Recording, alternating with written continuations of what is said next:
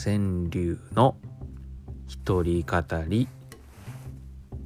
パソコン通信の頃私にとってそこは知らない者同士の本音が聞ける場所でした。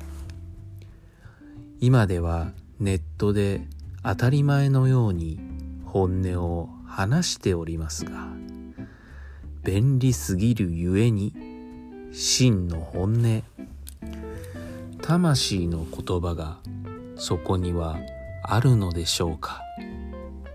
私にとって言葉にしてこそ真に伝わる魂の本音があると信じております。そうそう最近首から抗ウイルス除菌と言われるなんかよくわからない虫こなずみたいなやつを首からぶら下げてる人を散歩中によく見るんですよ。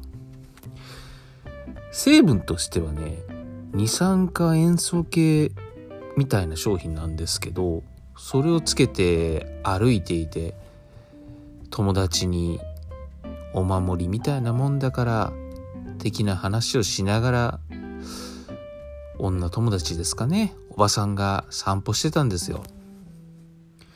なるほど。まあ僕はね聞かないことは分かってやってるんだと。まあ気休めで安心感があるっていうならそれもいいのかもねって思っていたらその横にいた友人がこう話をしていたんです。あなたそれやめた方がいいよ。自分で私は騙されやすいから。新興宗教や詐欺の人に教えているようなもんだよって話しかけていました。外の暖かい陽気な空気が2度ほど下がったようです。川柳の一人語り始まります。お母さんダメだよガチンコは。もう正直ねそういう人がいるから。世の中回ってるっていうところがあるんですよね。世の中効果のないものをさも効果があるように歌っているものなんかこうザラにあるんですよ。例えばこうマイナスイオンなんてこう存在しないのにさもあるようなことを言って目に見えない不確かなものを信じるじゃないですか。みんなが信じたら、偉い人が言えば信じるじゃないですか。まあ世の中、そういうのを見てると平和なんだなと。まあ世の中の人ってやっぱりなんかこう誘導に弱いのかなって思ったりするわけですよ。実際ね、本当に効果があるんでしたら、ねええー、科学的にちゃんとね、検証してるんであれば、そういうふうに歌えばいいんですけど、なかなかね、そこまで歌っていないという商品が非常に多い中、今週ね、岡村さんがどうも、オールナイトニッポンの放送に対してね、非常に怒られてるみたいなんですよね。まあ、あの、ちょっと流れを言いますとね、リスナーからこう、メールで寄せられていた新型コロナウイルスの影響で風俗店に行けないっていう悩みに答える形式でコロナが収束したら絶対面白いことがあるんですよ。コロナ明けたらなかなかの可愛い人が短期間ですけども美人さんがお嬢やります。これなぜかといえば、短時間でお金を稼がないと苦しいですから、って発言したんですよ。で、さらに、3ヶ月の間、集中的に可愛い子がそういうところでパッと働きます。そして、パッと辞めます。それなりの生活に戻ったら、とし、その3ヶ月のために頑張って、今は歯食いしばって頑張りましょう。僕はそれを信じて今頑張っていますと話をしたんですよ。まあ、この発言で叩かれているんですけど、私もね、ラジオ好きなんで、このラジオ聞いていたんですけど、ネットの人が何で怒っているのか、何を怒っているのか、正直わかんなかったんです。で、怒ってる人の意見を見てみますとですね、大半が女性蔑視っていうのと、経済的に苦しんでる女性を喜んでいるっていう意見だったんですよね。うーん、まあ意見言うのはね、まあ自由なんですよ。ね、言論の自由ですから。ただね、ちょっと気になるんですよね。そもそも、言ってる人はね、何目線で喋ってるんだろうと。岡村さんの場合は、リスナー目線、またはね、こう、一風俗不安の目線で喋ってたと思うんですよ。それも、まあ、どっちかというと、リスナー寄りですかね。今までの傾向から、ね、あの、そういうふうに見て取れますし、まあ、この風俗の意見っていうことも、まあ、自分の経験かな？実績なんですかね？そういう傾向の話をしてると思うんですよ。それが気に入らんと。いうことはまあわかるけど、その、なんていうの、そういう言葉、本音？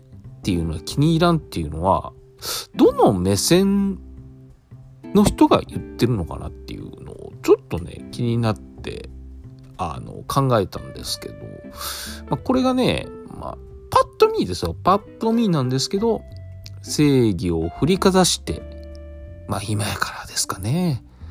こき下ろして、岡村さんが落ちていくとこを見てみたいわ的なやつもいれば、ね、一番多いのはこっちかな。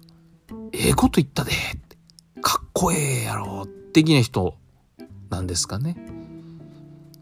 意見見てみたらね、女性蔑視は許せんって言うけど、うーん、実際ですね、そういう社会の仕組みがあるじゃないですか。ね、あの、ホテル取るとかそういうね、風俗のお仕事っていうのが、まあど、どうしてもあるわけなんですよ。これ、僕、実際のところですよ。仕方ないと思うんですよね。なんせ、それを活用してる人もいるわけじゃないですか。うん、正直言ってね。まあ、だからもちろん活用しない人もいるわけなんですよ。その風俗産業っていうものをね。まあ、僕、なんていうかな、その風俗産業に対する仕組みに対して物申すていうことならわかると思うんですよ。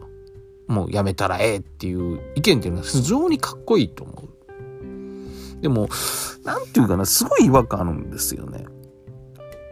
その、なんていうかな、あの、やめろとか、風俗自体をなんかこう、下に見る人っていると思うんですけど、うん、まあ、意識して言ってるわけじゃないかもしれませんよ。でも、まあ、そういう人って、なんか、僕思うんですよ。